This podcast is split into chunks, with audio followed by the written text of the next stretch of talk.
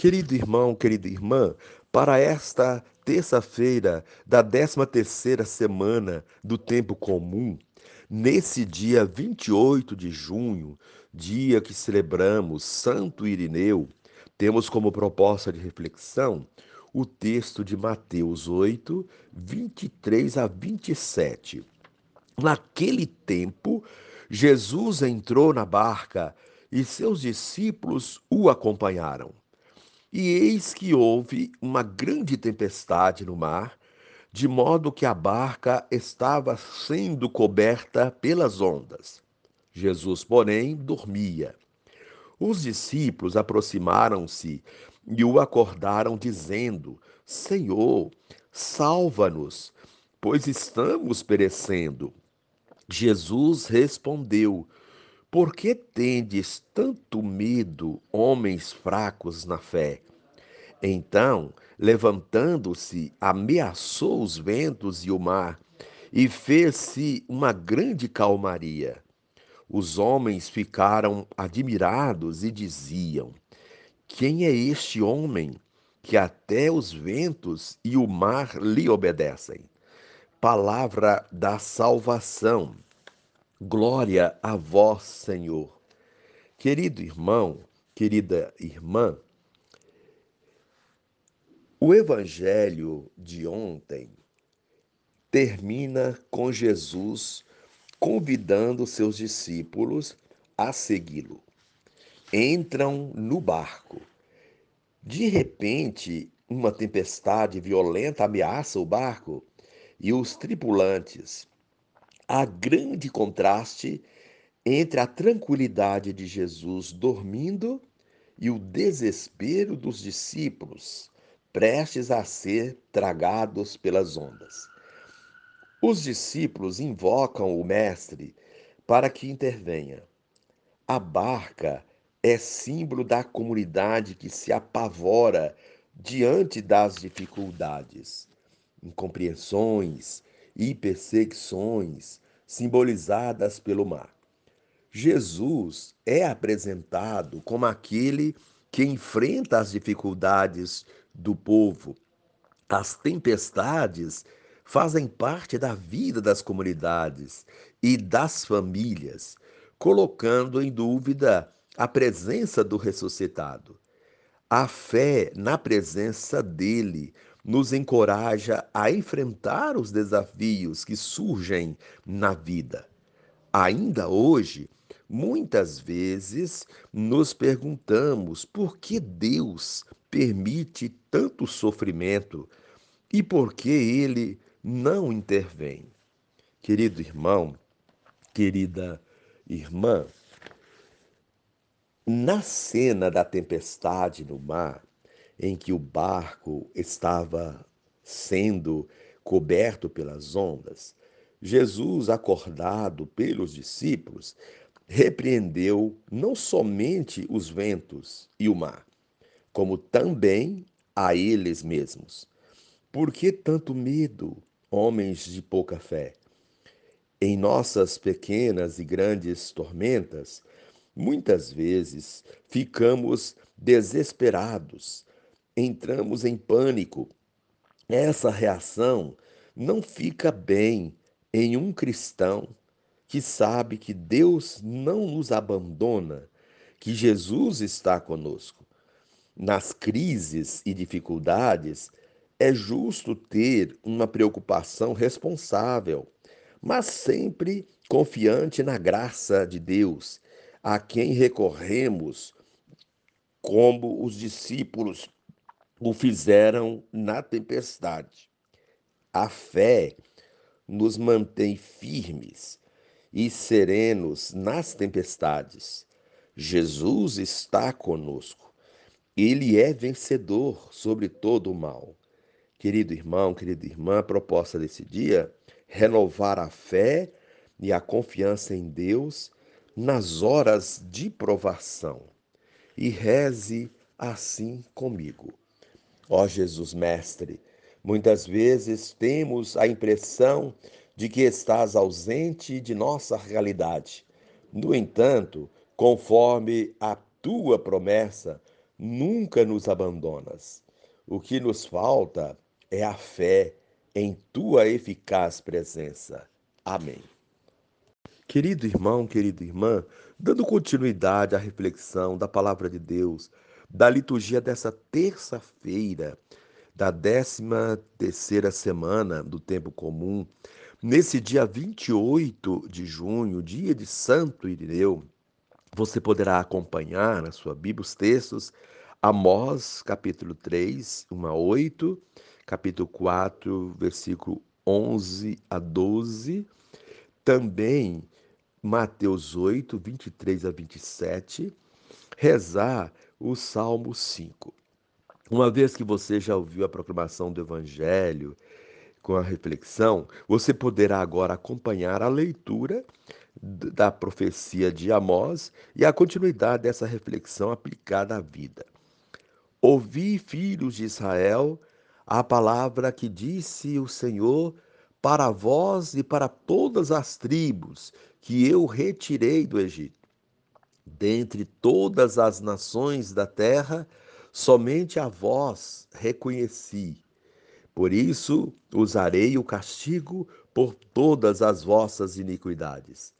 Se duas pessoas caminham juntas, não é porque estão de acordo. Se o leão ruge na selva, não é porque encontrou a presa. Se no covil rosna o filhote do leão, não é porque agarrou sua parte. Acaso, sem armadilha, se prende uma ave no chão? Acaso dispara a armadilha antes de capturar a presa? Se ressoa na cidade o toque da trombeta, não fica a população apavorada? Se acontece uma desgraça na cidade, não foi o Senhor que fez? Pois nada fará o Senhor Deus que não revele o plano a seus servos, os profetas. Ruge o leão, quem não terá medo? Falou o Senhor Deus, quem não será seu profeta? Eu arrasei-vos como arrasei Sodoma e Gomorra, e ficastes como um tição retirado da fogueira, e contudo não voltastes para mim, diz o Senhor. Por isso, assim te tratarei, Israel, e porque sabes como te vou tratar, prepara-te, Israel, para ajustar contas com o teu Deus. Palavra do Senhor Graças a Deus. Querido irmão, querida irmã, nada nessa vida é por acaso. Tudo tem sua razão de ser. Até mesmo os acontecimentos mais assustadores querem dizer algo para nós. É o que diz Amós nesta primeira leitura, quando traz uma série de comparações alegóricas para falar da manifestação de Deus nas ações dos profetas e nos acontecimentos do mundo. Como é que estamos percebendo esses sinais? Conseguimos ver ou ler neles a manifestação de Deus que nos diz algo ou que nos chama a atenção para alguma coisa? Ou sentimos apenas medo diante dos acontecimentos, como se estivéssemos sozinhos ou se fôssemos receber punição por algum pecado. Há muitas pessoas que, quando algo de ruim acontece em sua vida, dizem logo que Deus as está castigando ou punindo por algum pecado cometido. Outros pensam que os acontecimentos desagradáveis significam o abandono de Deus. Mas há também os que conseguem enxergar Deus mesmo nos momentos e acontecimentos mais difíceis da vida. Os discípulos de Jesus também tiveram os seus momentos de fraqueza, dificuldade e sentimento de abandono mas em nenhum momento Jesus os abandonou. Pelo contrário, alguns dos discípulos é que os abandonaram, que o abandonaram ou negaram Jesus quando esse mais precisava deles.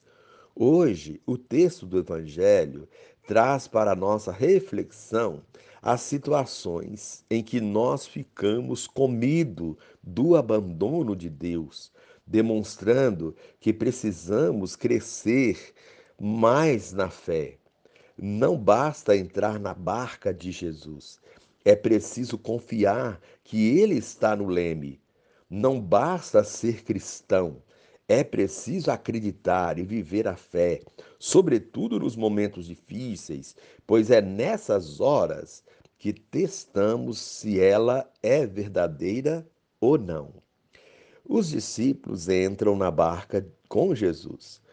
Entrar na barca significa aderir ao seu projeto, assumir a sua missão, segui-lo.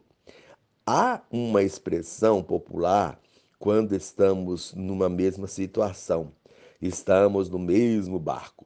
Ou seja, estar no mesmo barco significa viver uma mesma realidade, partilhar as mesmas coisas, assumir juntos um mesmo projeto ou ideal. Nesse sentido, entrar na barca com Jesus é assumir segui-lo e fazer as mesmas coisas que ele, que ele defender a mesma causa, lutar pelos mesmos ideais, enfim, enfrentar junto tudo que vier em prol de um objetivo maior, que é chegar a outra margem. Porém, muitos são os que entram no barco com o intuito de chegar a outra margem, mas não têm noção do que irão encontrar nessa travessia. Ou entram no seu barco equivocados, achando que só encontrarão calmaria e paz. São os que seguem Jesus achando que não mais terão problemas na vida. Os discípulos entraram no barco com Jesus e, num dado momento, no meio da travessia, houve uma grande tempestade no mar, de modo que a barca estava sendo encoberta pelas ondas. É nesse momento que a fé dos discípulos é testada. Nos momentos de tempestades de nossa vida é que nossa fé é testada. Aos que em momentos difíceis sentem-se abandonados, sozinhos ou esquecidos por Deus. Já ouvi muita gente dizer: Acho que Deus se esqueceu de mim. Deus deve ter me abandonado ou está me punindo por alguma coisa que eu fiz. Ou então, se Deus existisse, essas coisas não aconteceriam. Há ainda aqueles que acreditam em Deus, mas acham que ele está adormecido ou ocupado com outras coisas e que não percebe o que está acontecendo no mundo. Foi essa a sensação dos discípulos. Eles achavam que Jesus estava dormindo no barco e não tinha percebido a tempestade que ameaçava naufragar a embarcação. A atitude dos discípulos lembra os que só buscam a Deus na hora da dificuldade. Eles buscam Jesus e ele os atende prontamente. Antes, porém, repreende a falta de fé deles, dizendo: Por que tendes tanto medo, homens fracos na fé? O medo de o barco afundar significa falta de fé. Quando achamos que nossa vida vai perecer, é porque não cremos que Jesus seja capaz de apaziguar as tempestades que assolam nosso barco, nossos barcos. Quem crê permanece firme, porque sabe que ele está no leme do barco de sua vida e por isso não precisa temer. Que possamos ter mais confiança em Deus e saber que se estamos de fato no seu barco, isto é, se estamos no seu caminho, seguindo seus ensinamentos e agindo conforme a sua vontade, nada de mal irá nos acontecer e podemos continuar firmes na missão até atingir a outra margem. Porém, os que se desviam do caminho de Deus e praticam injustiças e maldades estão buscando a própria destruição e jamais vão chegar à outra margem. Querido irmão, querida irmã, que nossa fé seja consistente, de modo que nossos medos naturais na vida não nos impeçam de ver Deus que vem ao nosso encontro e nos socorre. Crer é enxergá-lo na outra margem de nossa vida, nos esperando. Querido irmão, querida irmã, reze assim comigo. Divino Espírito, nos momentos tormentuosos da vida, que eu tome consciência de ter comigo o Mestre ressuscitado, a quem devo me apegar para não sucumbir. Amém.